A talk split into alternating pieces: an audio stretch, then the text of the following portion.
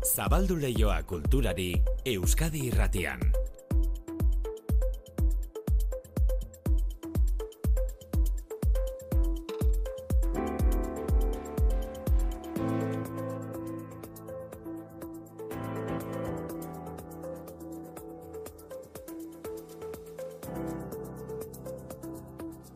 Manu etxe sortu, arratsaldeon berriro, Kaixo, ordu bateko albistegiko sarreran artea eta zientzia lotuz donostiako tabakaleran zabalduko duten erakosketa berria zaritu gara, eta Hmm. horren ondoan dantza eta musika uztartzen duten ikuskizun berri-berriak ez da? Ba bai, nola sentitzen ote dira artistak estrenaldi baten aurreko orduetan, pozik imaginatzen dugu, amestutako eguna iritsi zaielako, baina aldi berean urduri publikoaren astraketa pasa behar dutelako.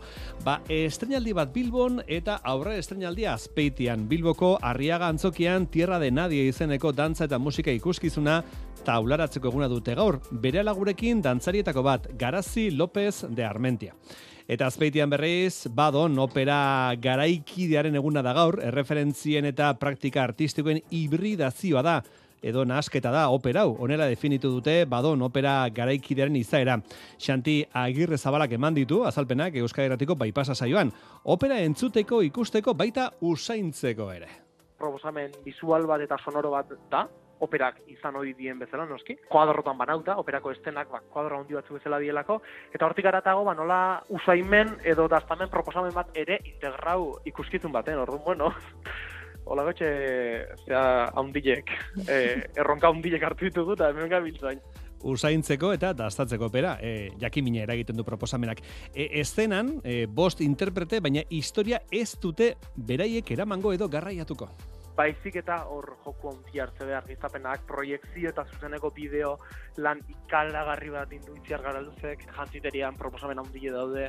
Orduan, bueno, baku erekea, nola esateko artefaktu horren zerbizioa gauden gorputz batzuk. E, korrika kulturalaren baitan sortutako proiektua da Badon opera garikidea, gaur arratsaldeko zazpietan azpeitiko soreazu antzokian aurre estrenatuko dutena, estrenaldia berriz, abenduaren lenean, gazteizko principal antzokian. Durangoko azokaren atarian titulu berriak plazaratzen ari dira argitaletxeak, iriak eta urteak, Xaber Montoiaren liburu berria da, iriak eta urteak, Pamiela argitaletxearen eskutik, poesiara itzuli da Montoia, idazle eta kantaria, emezortzi urte pasatu dira bingo, bere azken poesia lana plazaratu zuenetik Montoiak, denbora horretan, eleberriak eta ipuinak argitaratu ditu, baina berak aitortzen duen bezala, noizbeinka poesiak bisita egiten dio, liburu hau bisita horren emaitza da, Xaber Montoiaren iriak eta urteak. Eta itzulpen bat ere bai, Stefan Zweig, idazle austriararen lan bat ekarri du euskarara, edorta mataukok gizadiaren oren gorenak, katakrak argitaletxeak plazaratu. Literatura atala zabalik dugun honetan, gora ezagun izen bat, Jose Angel Irigarai, idazle eta kultura sustatzailea, bihar omenaldia jasoko du irunen. Irigarai pozik, omenaldia herritik sortu delako, Euskal Herrian egin izan diren gauza askoren antzera. Eta gure herrian gainera, ba, hor tradizioa handia dago, beti gora gauzak e, egitearena.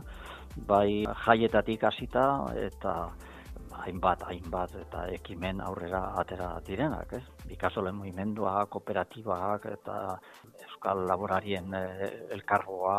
Herritik sortutako ekimenak, herritik herriarentzat eta herriarentzat ari gara gu ere, Euskadi Erratikoak. Eta onelaxe daramatzago, ai, nola pasatzen den denbora, berrogeita bat urte gaur. Euskadi irratian kultur leioa. Manu etxe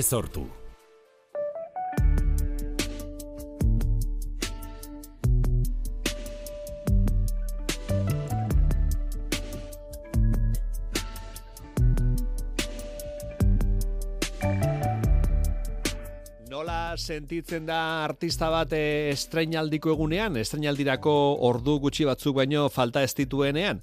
Ba hori galdetuko digu garaziri, estreinaldi eguna duelako gaur Garazi López de Armendiak. Kaixo, Garazi, izarmoz? Kaixo, ondo? Estreinaldi egunak guongi. E, jakinaian artista bat nola sentitzen den ordu gutxi batzuk baino falta etzaizkionean estrenaldi baten aurretik. Ba, kuriositatez hurbiltzen den bitartean pixka, gero eta lasaiago, esan bar dut. E, urduritasunik ez, edo ja eskarmentuak ematen duen lasaitasunarekin ja urduritasuna bukatu egiten da. E, niri ez, ni, ni ur, urduritasuna sentitzen dut, bai. Baina esaten dut gehiago aurreko egunetan gaur baino, egia esan. Badakizu, e, korrekalari batek adibidez, lastraketa baduenean, ba, lastraketako gunean bertan ez du korrikarik egiten, artista batek estrenaldiko gunean azkereko entxegoak egiten ditu? Bai, e, hemen gaude, goizetik, bai, e, arriagan egiteko, bueno, bai, pues azkeneko gauzak, lasaitasun bat izateko, baina ez dakit, ez dakit egia den.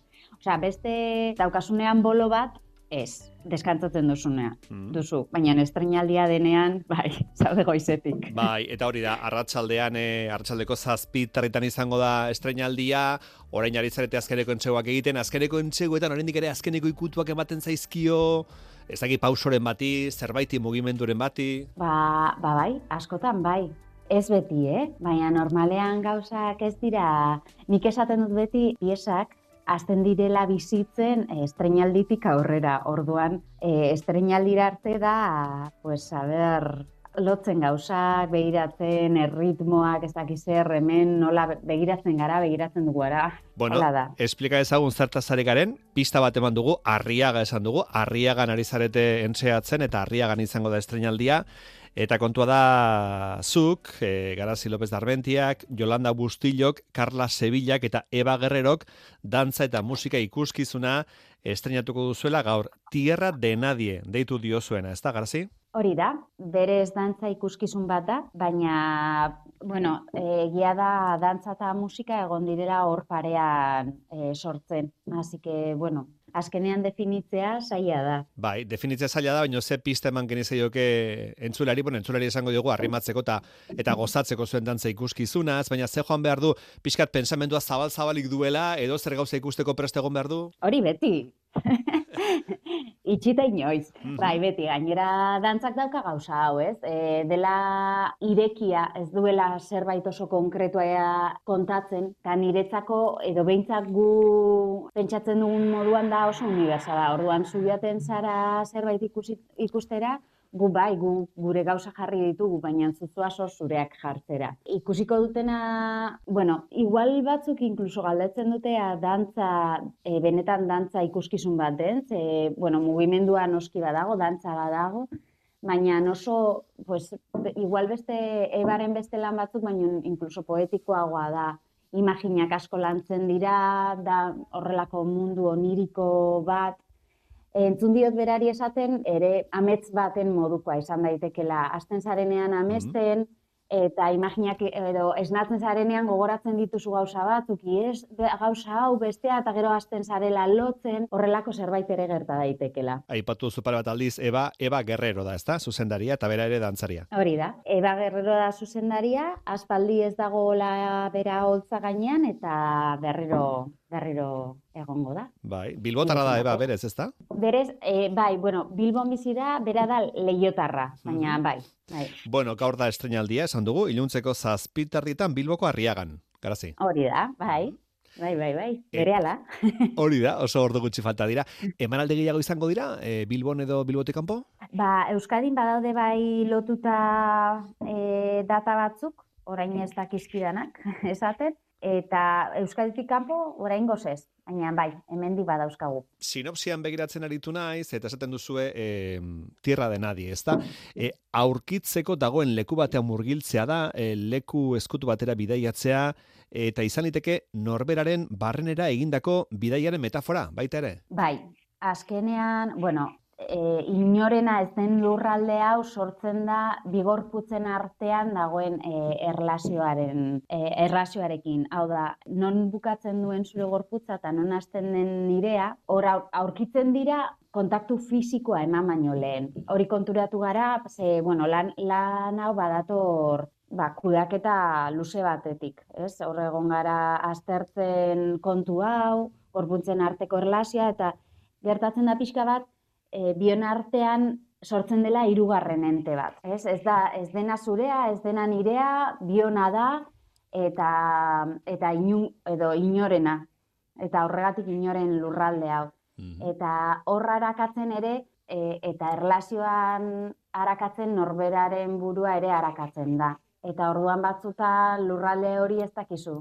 Zure barnealdeak diren, bestearenak, elkarrekin sortutakoak, eta eta hori da. Eta azkenean holtzaren gainean ho- hori mm, gainarazi dugu, ez? E, jartzea inorena ez den lurralde hori guztiok sartu ahal izateko. Tierra de nadie, inorena ez den lurraldea. Gaur estenaldia, arriaga antzokian. Ba, Garazi López Darmen diak gurekin hitz egiteko tarte bat hartu du, hain justu ordu gutxi batzu baino falta ez direnean estenaldirako. Garazi, eskarrik asko eta sorterik onena, munduko sorterik onena opa dizugu. Ba, mila mila esker, eta venga, torrei mundu guztia ikustera. Arriagara. Bai, argia gara.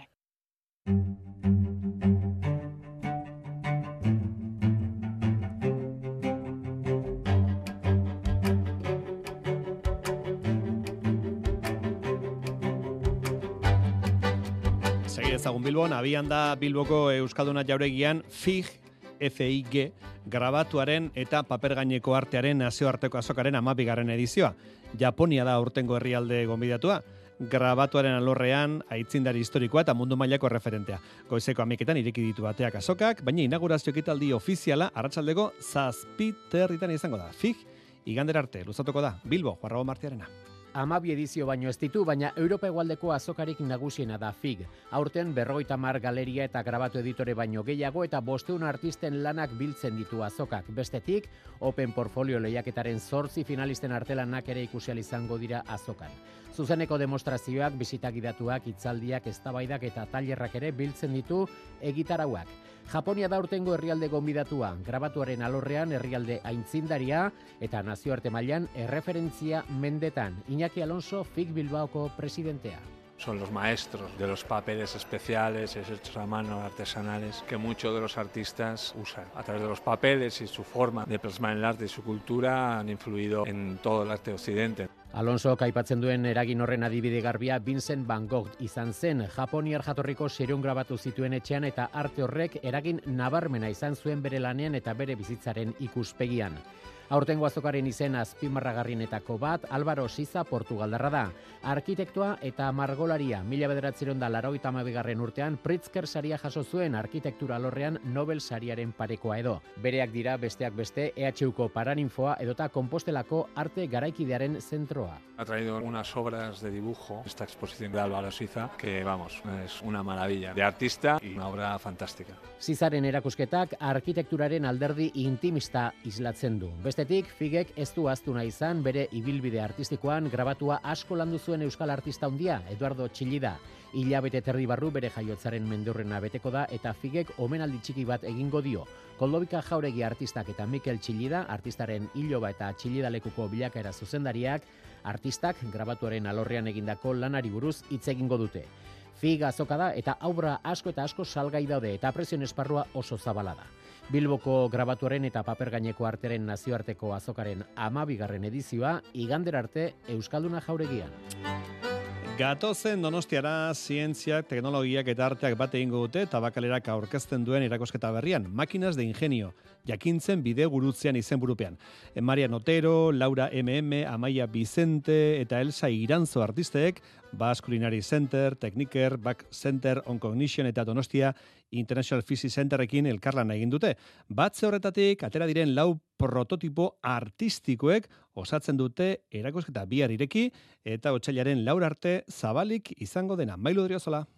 Tabakalerak egungo gizarteak dituen erronkei erantzuteko irekita dituen hildoetako baten emaitza da erakusketa hau. Clara Montero tabakalerako kultur zuzendaria da. Herritarrentzat zabalik dagoen sorkuntza zentro bat izanik eta ezagutzaren aldeko apustua egot egiten duen testuinguru batetan egonik, disiplina ezberdinetako personen artean lan egiteko modu berri bat bultzatuko duen plataforma izan nahi du tabakalerak, gure garaiko funtsesko gaiei eta erronkei elkarrekin eta artetik abiatuta heldu diezaiegun. Eta horregatik hain justu aukeratu zuten tabakalera zirze proiektuaren egoitzetako bat izan zedin. Orain honetan zientzia eta teknologia elkartu dira artearekin eta instalazio edota prototipo artistiko hauek erakutsiko diote bisitariari atzean dagoen ikerketa zientifiko eta teknologikoa. Guretzat apostu estrategiko bat den artea, zientzia, teknologia eta gizartean lanlerroan, e, lanlerroaren baitan. Erakusketa hau, tabakalerak ekoitzitako lau prototipo berrik osatzen dute, lau artistek, Laura MM, Marina Otero, Elsa Iranzo eta Maia Vicentek gidatu dituzten lan prozesu bizi baten emaitzak direnak hain justu. Kontatu daiteke erakusketa honen nondik norakoa, baina bertati bertara ikustean ulertzen da benetan nola egin dezaketen bat arteak, zientziak eta teknologia berriek. Laura MM esaterako adimen artifizialarekin sortutako C umea aurkezten digu artista izateko nahian, bisitariei eskatuko zaie, izaki hau elikatzea. Es una inteligencia artificial infantil que quiere ser artista. ¿Y cómo vamos a participar la sociedad en este emprendimiento y en esta enseñanza? Pues a través de tres juegos de conflicto cognitivo, Exografiak izenburupean teknikerrek eta Maia Vicente artistak egindako lana ikusi daiteke, exoeskeletoa erdigunean delarik. Azukrearen gehiagizko kontsumoa ardatzartuta egin dute lana, BCCek eta Elsa Iranzo artistak eta datuak biltegiratzeak ingurunean duen eragina da, Marina Otero artistak egin duen kompost komputazional prototipoaren abia puntua. Ikusgai dauden prototipo hauen sorrerak eta lan prozesu kolektiboak hartzen dute indarra gainera proiektu honetan eta horregaitik erakusketa aretora sartu aurretik lan bakoitzaren prozesua erakusten duten ikusentzunezkoak ere badaude. Erakusketa tabakaleran ikusgai izango duzue otsailaren laur arte.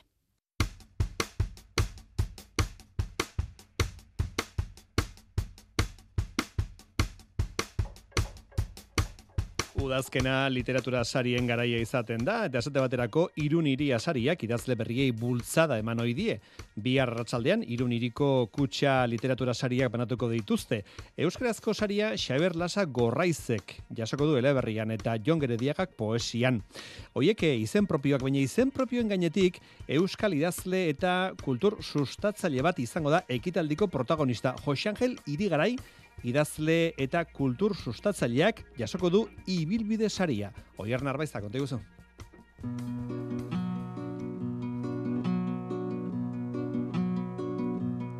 Urak dakarrena, urak daroa, aurkezpen gutxi behar duen pertsona baten ibilbidea sarituko dute iruniriko kutsa literatura sariek. Jose Angel irigara buruzari gara, auristar jatorriko familia batean sortu zen duela larogeita bat urte irunean. Lau elkartek hartu dute irigarairi ibilbide saria emateko erabakia, editoreen elkarteak, galtzagorrik, idazleen elkarteak eta itzultzaileen elkarteak, albistea ez ustekoa izan da irigarairentzat eta eskerrona adierazi du batez ere herrigintzatik sortutako lau elkarteren erabakia izan delako izan ere herrigintzatik etorri hoi dira beti taupadarik eraginkorrenak irigairairen aburuz. Jose Angel irigarai. Gure egueretan dauden herrietan hori gertatzen da, gauza benetan uh, irautzaile bere zentzu zabal eta handienean osoenean, ez? Ez bakarrak noski, baina osasun garrina behintzat, ba, beti irrigintzatik, beti gora, ez? Eta gure herrian gainera, ba, hor tradizioa handia dago, beti gora gauzak e, egitearena, bai jaietatik hasita eta hainbat, hainbat eta ekimen aurrera atera direnak, ez? Bikasolen movimendua, kooperatibak eta euskal laborarien e, elkargoa, Mediku idazle eta poeta honek gaztetatik sustatu du euskal kultura eta hainbat ekimen soziokulturaletan aritu izan da. Ez kamairuko taldekide izan zen eta Nafarroako ikastolen Oteiza Fundazioaren eta Bilboko Kafe Antzokiaren sustatzaileetako bat dugu. Arantzadi zientzia elkartearen eta eusko ikaskuntza elkartearen birsortze prozesuetan ere buru belarri aritu zen. Jose Angel irigarairen literatur sorkuntza ere oparoa da, hainbat narrazio saiakera eta poesia liburu eman ditu argitara, azken poema liburua 2000 eta hogeian kaleratu zuen isiltasunaz unatago izenekoa. Euskararen normalizazioari buruz, Euskararen bizitzaren kenkan saiakera argitaratu zuen laurogeiko amarkadan. Carmen Elvira Euskal Editoreen elkarteko lehendakariak azaldu digu zergaitik merezi duen irigaraik saria bere ibilbidea izan da euskeraren alde, beti burrukan eta lanean, baina baita kultura eta baita arte lotuta dago teizarekin, hainbat movimentuarekin, eta, bueno, niretzat personalki maitagarria da, Jose Angel egin duen lana, bai Bilbon sortutako kafean txokia eta atzean egon zen movimenduan. Irigarai kulturaren eta hizkuntzaren aldeko langile neka ezina dugu laurogei urtetik gora izan arren lanean jarraitzeko indar berezia du. Ni bidea jorratzen segitzeko asmoa daukat.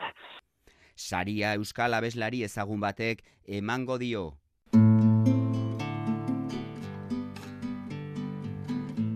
Irun iriko kutsa literatur sarien banaketan, berrogeita bost garren edizio honetako lau irabazleek ere saria jasoko dituzte, Xavier Lasak, ura ezpaita beti gardena euskarazko eleberriagatik, Jon Gerediagak, Zerulurren liburua euskarazko poesiagatik, Marta Asunzionek, Karta Sanensi gaztelaniazko eleberriagatik eta Andres Garziak ekipos de respiración subakuatika gaztelaniazko poesiagatik, ekitaldian Joserra Senperena piano jotzaileak eta neriari dantza taldeak ere parte hartuko dute. Eta hutsaren hautsez, uraren urez. Jose Angel Irigarai. Utxun txalapartak, txalaparta utxa bere ikuskizunaren eunda berrogeita margarren emanaldia eskeniko du bihar. Musika tresnaren historiaren azken irurogei urteak errepasatzen dituen bidaia musikala da. Data oso berezian egingo dute emanaldia.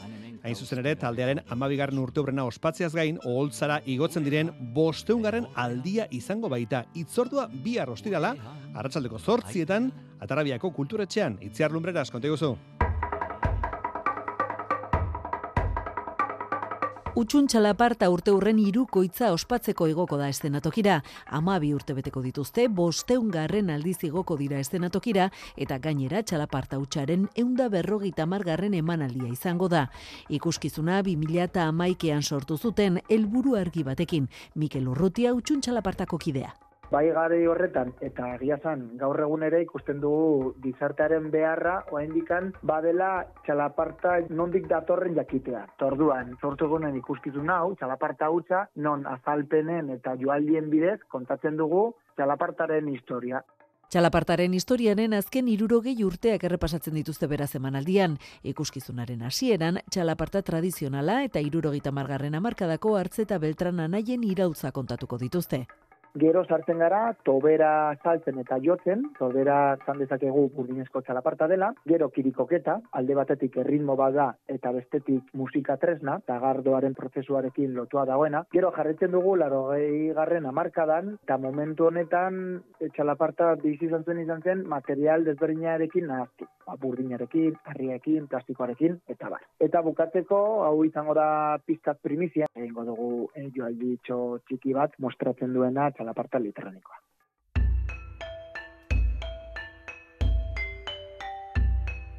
Ikuskizunak eunda berrogeita marre emanaldi beteko ditu, benetako mugarria batez ere ez duelako inolako gaurkotasunik galdu ikuskizuna da berria, baina bueno, ez da modatik pasatzen. Azken boladan premiatzen da ikuskizun berriak, baldin baditu bizpairu urte, esaten da ikuskizun hau zaharra da. Ba, bueno, guk txalaparta gutxarekin setitu duguna justo kontrakoa izan da. Naiz eta urte asko izan, oa indikan modan dago. Gizarteak beharra hori duelako, jakitean nondik datorre txalaparta. Utsunen txalaparta utxaren eunda berrogeita margarren emanaldia atarrabiako kulturetxean. Eta zinean Napoleon filmaren estrenaldia baliatzen ari gara Napoleonen zenbait aurpegi erakusteko gogoratu Napoleon bihar estrenatuko dutela ego Euskal Herrian. Duela egun batzuk jakin dugu Turkian duela 3000 urte baino gehiago idatzitako bustinezko tablilla bat aurkitu dutela. Ez ezaguna da bertan jasotako hizkuntza eta arkeologo eta filologoak hizkuntza horren sekretuak dezifratzen saiatzen ari dira. Egiptoko Roseta Harriaren aurkikuntza ekarri digu albiste honek gogora Napoleonen gudarosteek mila zazpion da lauro gitameretzean niloko deltan aurkitu zuten estela. Aino agirre, konta guzu. Ipar Amerikako koloniak galdu ondoren, errasuma batuko gobernuak hasi egoaldean jarri zituen begiak. Frantziarrek indiarako bidea moztu nahi zieten eta mila zazpieun dalaro gehieta Napoleon bidali zuten Egipto konkistatzera. Hogeita bederatzi urteko generala, berrogei mila soldaduko armada batekin iritsi zen Alejandriara, berak hainbeste miresten zuen Alejandro Magno sortutako irira, eta Egipton agindu hau eman zien bere soldaduei. Ez txikitu ez errez. Begira daukagu lau mila urteko zibilizazio bat. Notak hartu eta marraztu, kopiatu ikusten duzuen guztia. Kanpaina militar horri jakintxu talde bat batu zitzaion, berreun bat pertsonaz osatutako taldea, topografoak, astronomoak, matematikariak, kartografoak, biologoak, hizkuntzalariak, botanikariak, filosofoak, Egiptoan eman zituzten hiru urteetan antzinako kulturaren aztarna guztiak identifikatu eta jaso zituzten. Carlos Almorza, historian doktorea eta arantzadiko ikerlaria. Inderurita mar, persona jakintzu, lezaban, Eta horiek Egipton egon ziren bitartean, entzuten azan, hango historia. Idatzi, e, auketzen zituzten e, monumentu eta irudiek egin. Hiru urte beranduko kanpaina bukatu ondoren, tortzen dira Frantziara.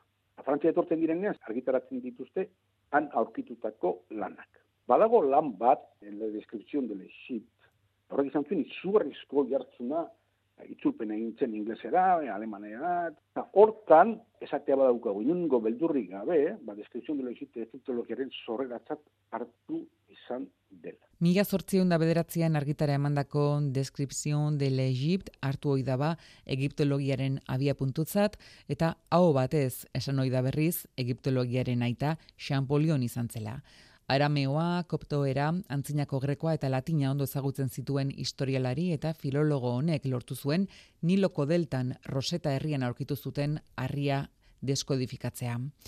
Roseta harria Napoleonen soldaduek aurkitu zuten, baina mila zortzion da batean, Alejandriako gudarosteek kapitulatu zutenean, ingelesen eskuetara pasazen, eta orduzkeroztik Londreseko British Museumen dago.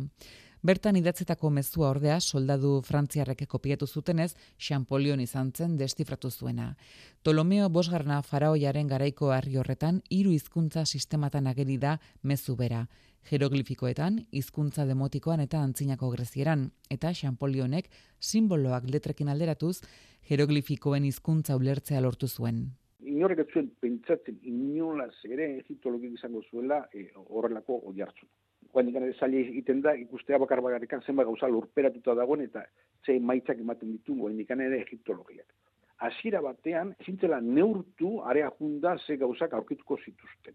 Egia da ere bai, txamponionen e, e, e, ekarpenarekin sartu zala beste parametro batzuetan. E, hango jendeari zate zioten, e, balio zuten gau harrikak eta zirela, eta baina kontuatu behar dugu, museoak bete zituztela hango pisekin. Egiptoko altxorrak Louvren edota British Museumen egotearen arrazoia, Egiptologiaren abia puntua bera espedizio militar bat izatean datza. Frantziarren eta ingelesen arteko elkarrezin ikusi horrek eragindako gerra. Askorako ematen du Napoleonen figurak. E, albistak orain, iruretakoak eta gero Joseina. Kaixo Joseina. Parratzaldeon. Aio, aio, aio. Ondo bazkaldu.